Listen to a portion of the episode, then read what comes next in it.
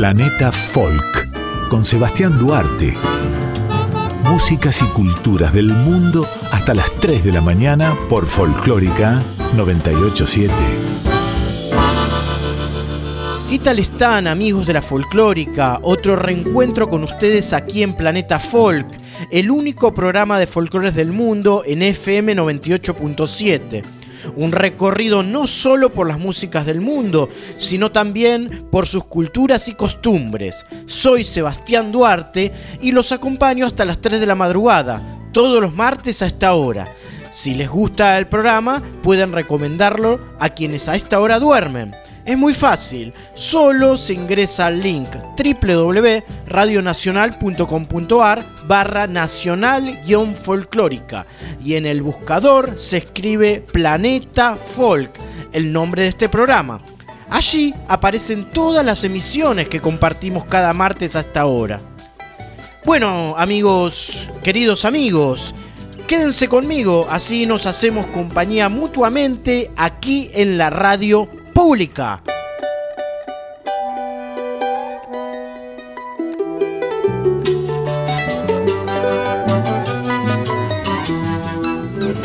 El contrabajo es un instrumento musical de cuerda frotada de tesitura grave.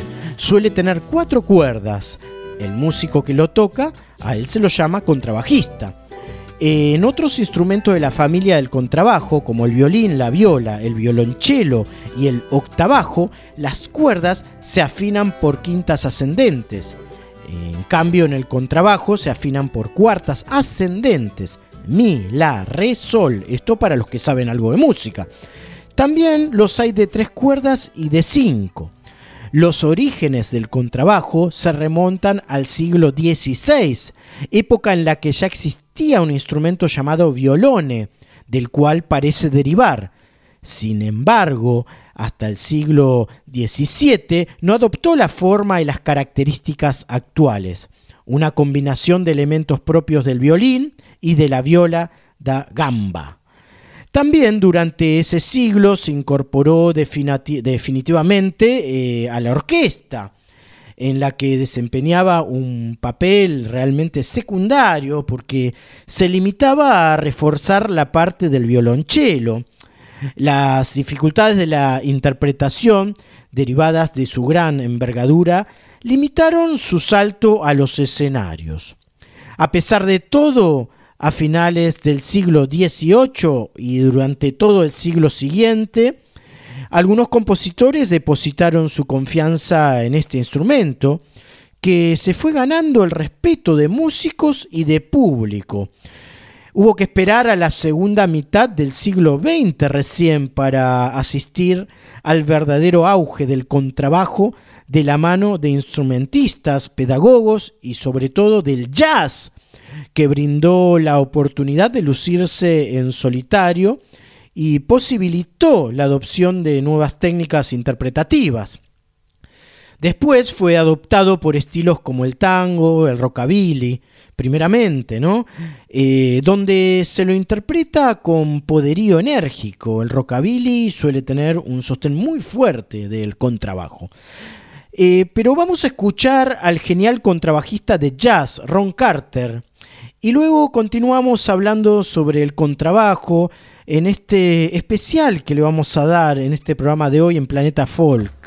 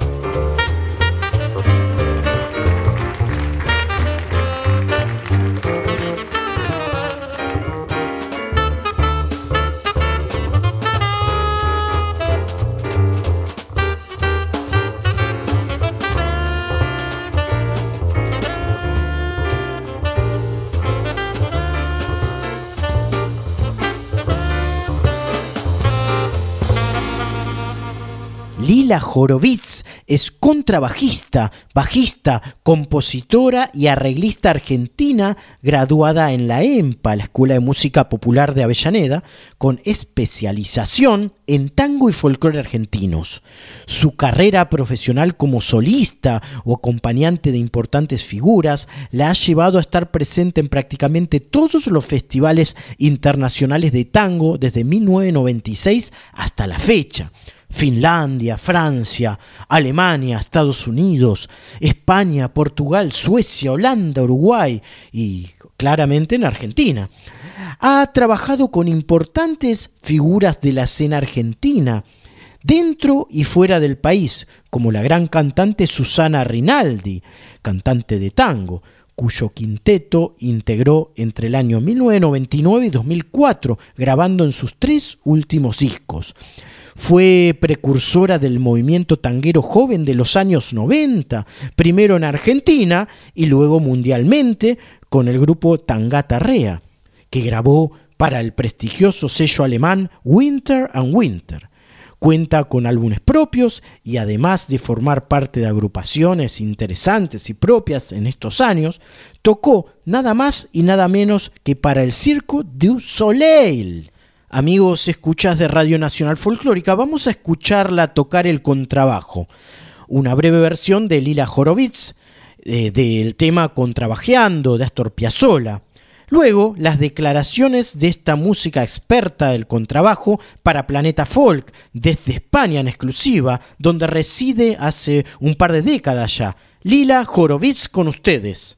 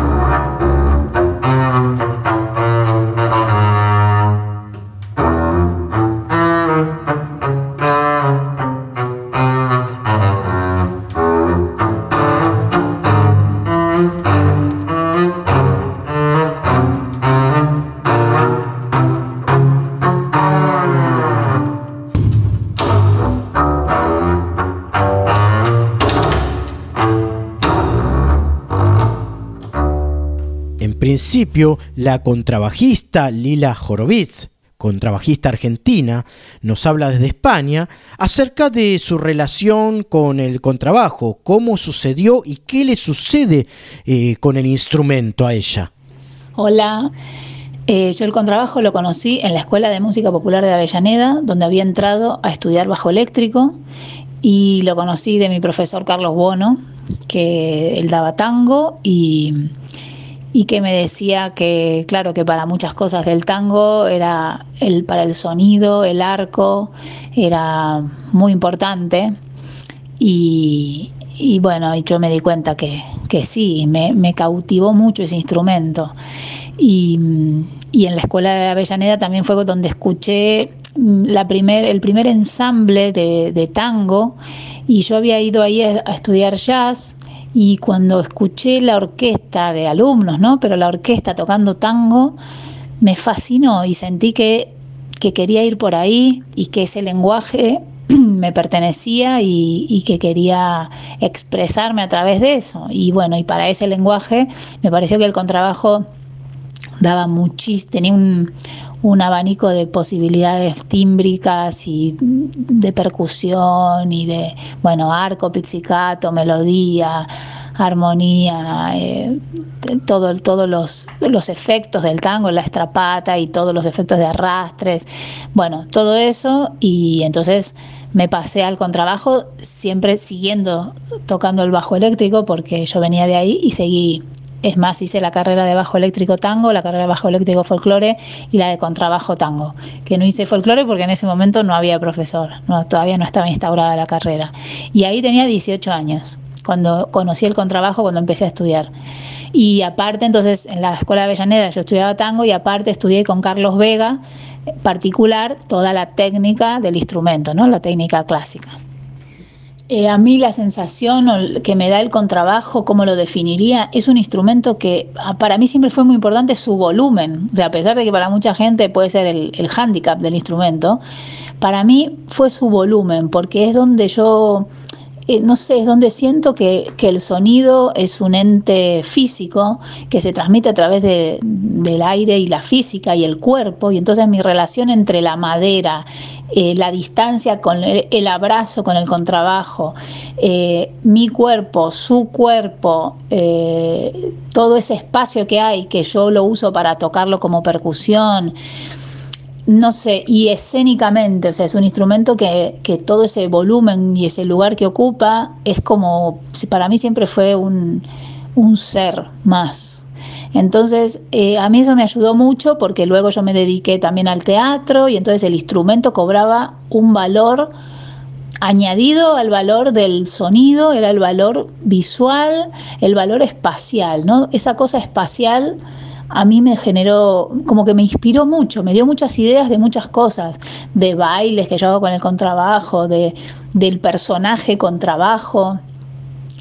Eh, y, y bueno, para mí es un instrumento que es como un compañero, porque por esto, por su volumen, por su presencia, y porque realmente es como que una cosa inspiró la otra, porque esa presencia que yo veo visual y espacial y que siento, ¿no? No es solo que la veo, sino que la siento mientras lo toco, creo que lo he, lo he, me ha invadido la parte sonora y entonces la presencia que yo tengo cuando toco o la presencia que le doy al instrumento es la presencia que me inspira su volumen, su potencia, su, su belleza también, ¿no? Entonces es como que se me hace más presente la función del contrabajo y lo que toca porque se me hace presente él, su ser. Ahora la contrabajista argentina Lila Horowitz nos habla sobre la versatilidad del contrabajo desde el punto de vista de estilos musicales y además cuenta sobre sus experiencias artísticas en proyectos propios incluso junto al Cirque du Soleil, la enorme compañía circense para la que llegó a trabajar como instrumentista y arregladora. Sigamos escuchándola con atención. Con respecto a los estilos y a la versatilidad, por supuesto, es un instrumento, digamos, el bajo como función, el bajo se usa en todas, absolutamente todas las músicas de todos los estilos, de todos los países. Y, esa función de bajo, de, de, de, ponerle las notas graves a los acordes, eh, básica, ¿no? Esa función básica, el contrabajo la cumple a la perfección eh, porque bueno, tiene también toda esa cosa de la madera, de, de instrumento noble. Eh, entonces, para mí los estilos es, de hecho, de hecho yo mucho tiempo mm, de, abandoné un poco el bajo eléctrico, que te contaba que yo empecé con, con 12 años a tocar el bajo eléctrico, o sea que antes del contrabajo, lo abandoné un tiempo porque todas las músicas que más me gustaba tocar o con las que me encontraba o con las, mm, los que me llamaban para tocar, las que, las que tenía alrededor, me gustaba más tocarlas con contrabajo porque veía el bajo eléctrico para cosas más rockeras, o sea, cuando hay una batería, para lo rockero, para el funky, para esas cosas. Y, e, bueno, tuve toda una época en la que no estaba muy comunicada con esos estilos, entonces era más música popular en general y ahí me cuadraba mejor el contrabajo. Ahora sí estoy tocando el bajo eléctrico en un grupo de tango rock, justamente porque la sonoridad es con batería y es con esa, con esa mezcla del, tango y el, y el, rock. Y entonces ahí sí hago una cosa al revés, hago un trasvase de lo que aprendí, lo que como yo toco el tango con el contrabajo, pasándolo al bajo eléctrico. Entonces me parece bastante interesante también el recorrido de, esas bases que son, que como no tengo el arco, entonces, bueno, me invento cosas con el slap, con los arrastres y unas síncopas con las octavas, o sea, me invento unas cosas para que el sonido que yo tengo en la cabeza de cómo es el contrabajo en el tango vaya a, a este, nueva, en este nuevo proyecto, además toda la otra parte del rock, ¿no? Eh, bueno, entonces eso, con respecto a los estilos, creo que sí, que es un instrumento muy, muy versátil. Eh, mi proyecto Funambiolistas fue una compañía de teatro que funcionó desde, desde el 2013 hasta el 2020 y eh, que fue también un descubrimiento de cómo llevar la música a la escena y nosotras como músicas siendo personajes en, una historia. Cómo contar una historia con la música, el cuerpo y el, gesto, sin palabras, o sea, sin texto, sin otros actores, y éramos nosotras tres, violín, viola y contrabajo, y, y bueno, creando, creando historias, esa fue una experiencia maravillosa, yo viajé por toda España y por muchos otros países, porque es un lenguaje, es el, lenguaje universal de la música al servicio de una historia. Y fue una experiencia, claro, donde yo ahí eh, hice muchos experimentos, ¿no? Hice muchas, muchas búsquedas eh, con, muchas cosas que también yo había aprendido en la infancia, que yo también había hecho teatro de chica y coro, y entonces cantar, actuar, eh, la poesía llevada a la poesía visual. Em, y bueno, fue una experiencia muy, muy satisfactoria, la verdad. Y luego la del Circo del Sol también, eso fue otra cosa que fue bueno compartir con, artistas de tantos países del mundo de, altísimo nivel, ¿no? los mejores de todo. También ver cómo es el trabajo del circo, que, que parece que todo sale siempre perfecto y no es así, los acróbatas se caen muchas veces y entonces los músicos te entrenan para, para saber dónde está, dónde hay que volver a repetir, dónde hay que quedarse, cuándo hay que acompañar, ¿no? Esas, esas pruebas que salen mal y hay que volver a hacerlas, cuando no, cuando ya se da por, se da por aprobada, ¿no? Se da por, por hecha bien. Eh, eh, y bueno, eso, sobre todo, yo creo que rescato el compartir con gente de tantos países y, esa otra función que tiene la música dentro del circo que también es diferente, no es ni, ni, la de un concierto, ni la del teatro, ni la del cine, es otra diferente que es la del circo. Y, y eso fue también un aprendizaje muy, muy bonito.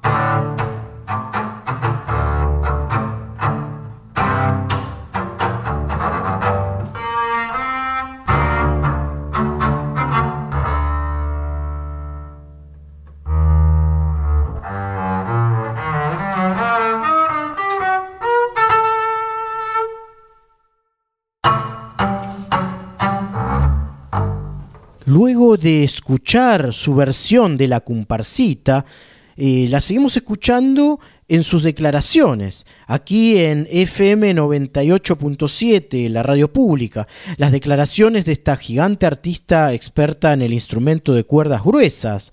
Por último, Lila Horowitz nos habla acerca de su ascendencia y también sobre su presente, incluyendo sus proyectos venideros.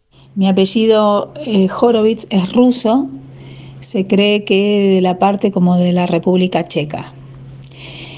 Y bueno, pero ya mis abuelos ya habían nacido en Argentina, o sea que fueron mis bisabuelos los que venían de ahí. Y yo vivo en Madrid, en España, desde el, 2020, desde el 2001. Viví antes un año en, Suecia, en el 2000, y luego desde el 2001, o sea, ya 20 años que vivo en España, en Madrid, y tengo dos hijos españoles. Mis proyectos actuales son el Quinteto Astor, que es un grupo con el que hacemos los arreglos originales de Piazzolla. Eh, de hecho, este, este sábado vamos a estar tocando en un festival muy importante en, la ciudad de Córdoba, de España. Em, también doy muchos masterclasses y cursos del tango y de Piazzolla. Y este, este viernes también estaré dando uno ahí en Córdoba, para contrabajo y para otros instrumentos también y estoy escribiendo un libro sobre la interpretación de Piazzolla para todos los músicos de todos los instrumentos, todo este el bagaje de, de información que no está escrita y que sobre todo lo hago porque he conocido muchos músicos de, otros países que no son Argentina que se acercan a Piazzolla porque ya se ha hecho súper famoso y las partituras están al alcance de todo el mundo, pero que tocan lo que está escrito como músicos clásicos o como gente que no conoce el género. Y bueno, me di cuenta que hay mucho para, para, para explicar, para transmitir, para comunicar de que lo que está escrito no siempre... Eh, es atinado tocar, que hay cosas eh, que no están escritas o cosas que están escritas incluso mal. Entonces, bueno, ese es el trabajo que estoy haciendo porque me parece que es, es mucho, ¿no? Nosotros en Argentina parece que eh, ya, ya nos parece lógico y fácil y obvio que una cosa se toca de una manera y luego cuando uno está en otros lugares se da cuenta que de obvio no tiene nada y que alguien, digamos que que me parece que ellos si no, lo tocan de otra manera es porque nadie se los dijo, ¿no? Entonces, bueno, ese, es mi proyecto actual y mm, también estoy tocando el bajo eléctrico en este grupo de tango rock, que es el Fabián Carbone Project, con músicos argentinos y un, baterista español. Eh, y eso está siendo también una experiencia alucinante. Grabamos el disco Alas de Bandoneón, que está en Spotify. Y estoy escribiendo otro espectáculo teatral también para, para el año que viene. Así que bueno, muchas cosas, muchas cosas. Bueno, un saludo enorme para todos allá y muchas gracias por estas preguntas.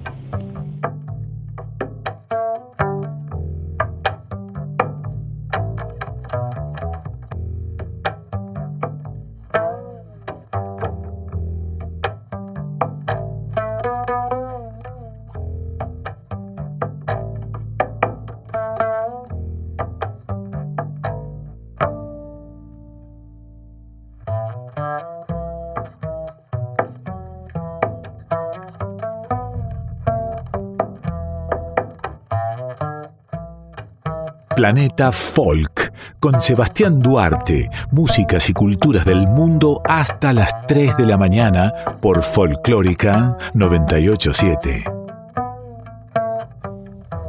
Trazada por la selva y el río, la región del Amazonas colombiano resguarda un tesoro musical que mezcla lo indígena con los nacientes géneros musicales del mundo, o bien los sonidos regionales con instrumentos electrónicos. La región amazónica de Colombia está compuesta por los departamentos de Caquetá, Guainía, Guaviaré, Putumayo, Vaupes y por supuesto el Amazonas. En su territorio habitan diversas comunidades indígenas que se comunican en variadas lenguas, la más común de ellas, la lengua tupí. Pero muchos hablan en español y mezclan palabras. El grupo Putumayo es una agrupación del valle de Sibundoy que busca mostrar la herencia indígena de los pueblos del sur del país colombiano a través de la música. Vamos a escucharlos cantar y tocar en honor a la selva amazónica colombiana aquí en Planeta Folk, música originaria del sur de Colombia, del país cafetero, de la selva amazónica. El grupo Putumayo interpretando el tema Madre Selva.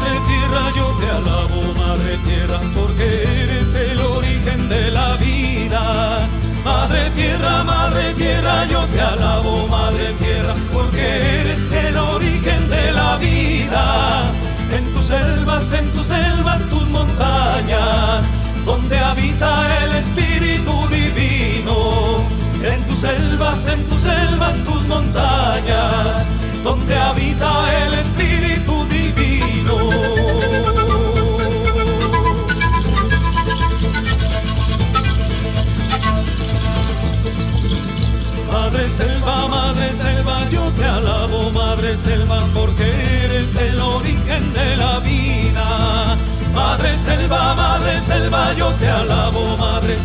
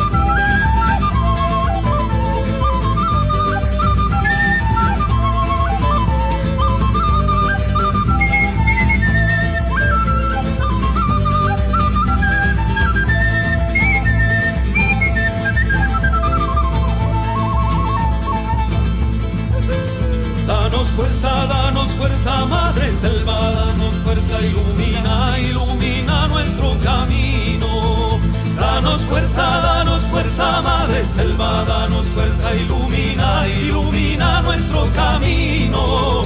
Ilumina, ilumina nuestro camino. Con tu espíritu, tu espíritu divino. Ilumina, ilumina nuestro camino. Con tu espíritu, tu espíritu divino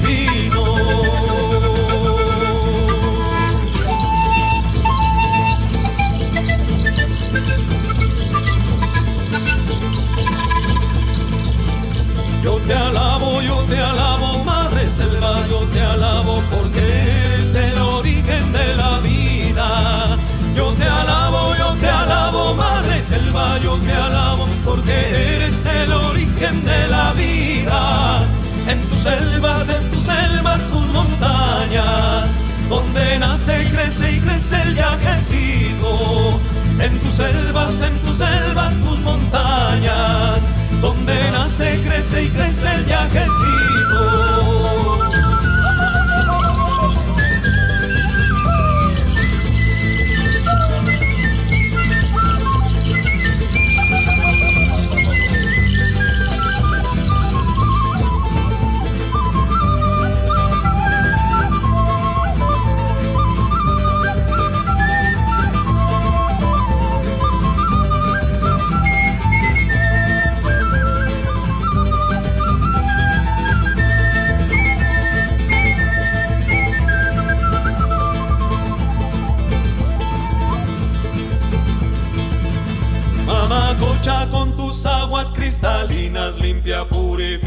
cuerpo, el espíritu del hombre.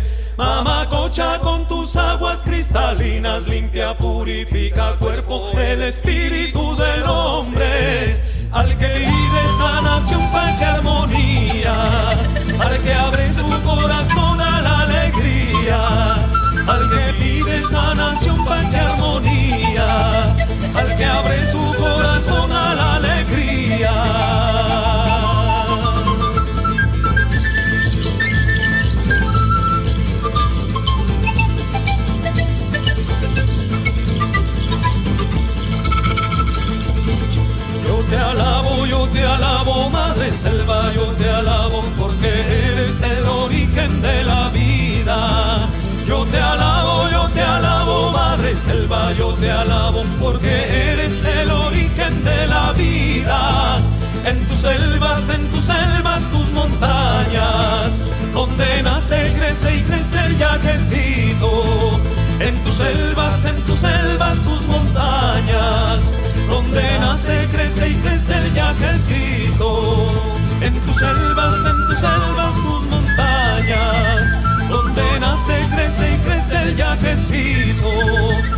Selvas, en tus selvas, tus montañas, donde nace, crece y crece el yajecito. Estás escuchando Planeta Folk con Sebastián Duarte. Ricardo Zubilivia, habitual columnista de Planeta Folk, especialista en músicas del mundo, hoy nos hace una nueva interesante entrega referente a Etiopía. Vamos a escucharlo con atención, que tan buena música nos acerca siempre. Ricardo Zubilivia recomendando algo para nosotros. Y aquí en Planeta Folk, más música, más música en este caso desde el norte africano. Nos vamos a meter un poco en la maravillosa, impresionante, gloriosa en calidad y cantidad música etíope. Y dentro de la música etíope hay un estilo mm, muy conocido actualmente por Occidente o redescubierto por Occidente. Estamos hablando del etío jazz, una forma de jazz originaria de Etiopía en los años 50, en los finales de los 50 y popularizada inmensamente en los bares y hoteles y en las calles de Addis Abeba, la capital etíope allá por los 60 y finales de los 70. Te decía, redescubierta por Occidente en los 90 y hoy goza de gran salud, la música etíope. Y este estilo, el etío jazz, que entre otras cosas incluye folclores etíope, el Amharic music, eh, soul, jazz, pop italiano, de una manera y un estilo de cantar islámico. Esta es la música etíope muy impactante y muy vibrante en las calles de Addis Abeba. Dentro de los tantísimos grupos vamos a escuchar ahora uno de, ellos, uno de los de este movimiento de música de tío jazz. El grupo se llama Etio Stars, las estrellas etíopes. El disco se llama Addis Abeba 1988 y precisamente fue grabado ese año, remasterizado en el 2017 por un sello alemán. Eh, dentro de los FIT, es decir, las invitaciones y colaboraciones, aquí está Mulatu Astatke, uno de los grandes, grandes, grandísimos músicos etíope, Mulatu Astatke, eh, nacido en las cercanías de Addis Abeba en el año 1943 en la ciudad de Jima. Este músico etíope se traslada a los Estados Unidos y se forma en New York, en Boston, y también en Londres. En Boston fue el primer estudiante africano en la prestigiosa Berklee College of Music. Eh, es un músico octogenario, eh, de inmenso valor para la cultura y la tradición de la música etíope, y aquí te decía, colabora con los Etio Stars. Mulatu Astake es un multiinstrumentista, pero su fuerte, su instrumento es el vibráfono. Desde esta colaboración, el tío Stars y uh, Mulatu que este tema se llama Tis Valer Guise. Y esto así suena de planeta folk.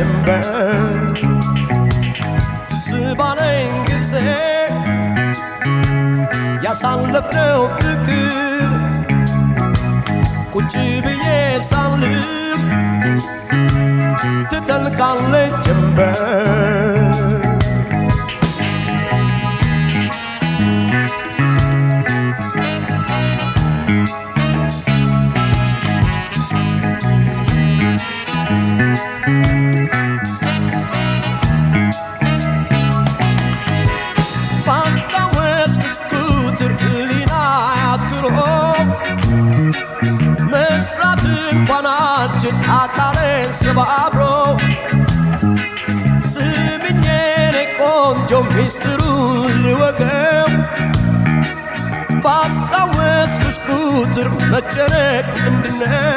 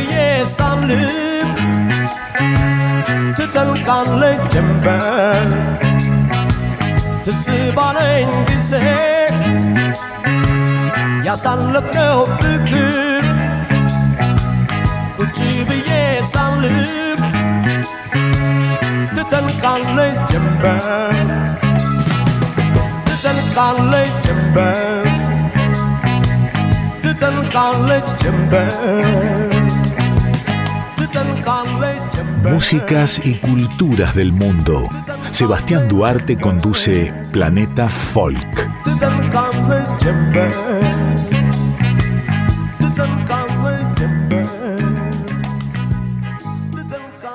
El último tramo de Planeta Folk con buena música de corrido.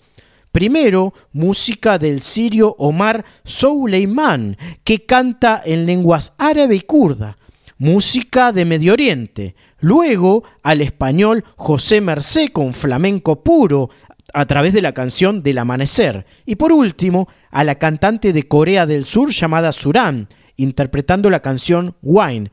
Que disfruten y buen resto de semana para todos.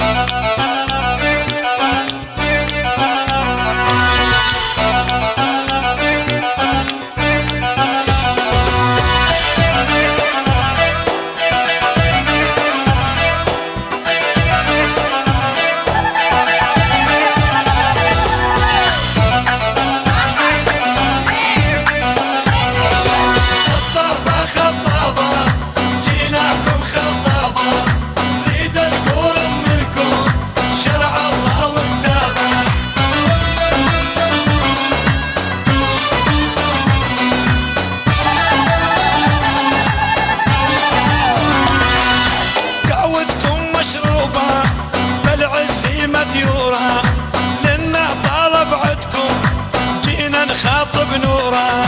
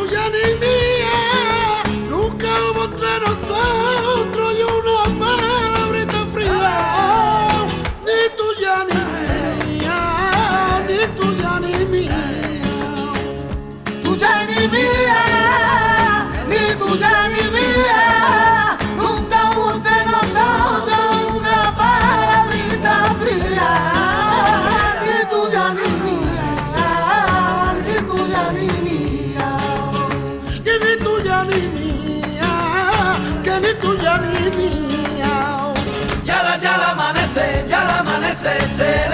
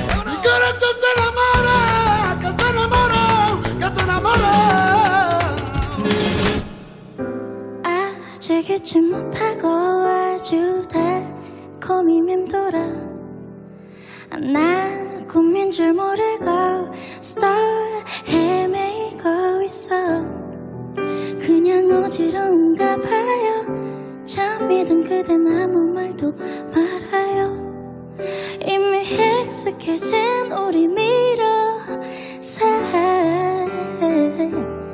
참을 수 없어. Ever feel so sweet. 어색했던 우리 첫 와인처럼. 쓰고 아프지만 두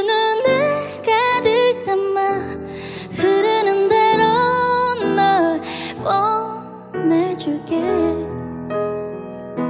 난 너에게 취해. 이 밤에 취해. 네가 모질게 했던 그 기억 속에 그 추억의 헤매를 찾고 있어. 그냥 잊을래. 너의 맘도 알고 싶어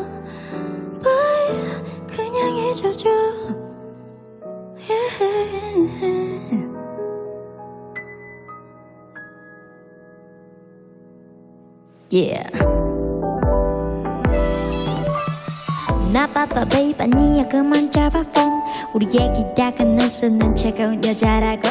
누가 처음엔 그런 거 못해 잡다 놓다가 싹보내. 짐은 묻히기 못하냐고 어.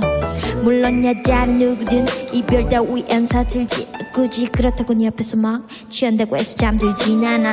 훨씬 여리디 여린 너 위에 마지막 전화기로 입술에 묻은 양을 지워. 어.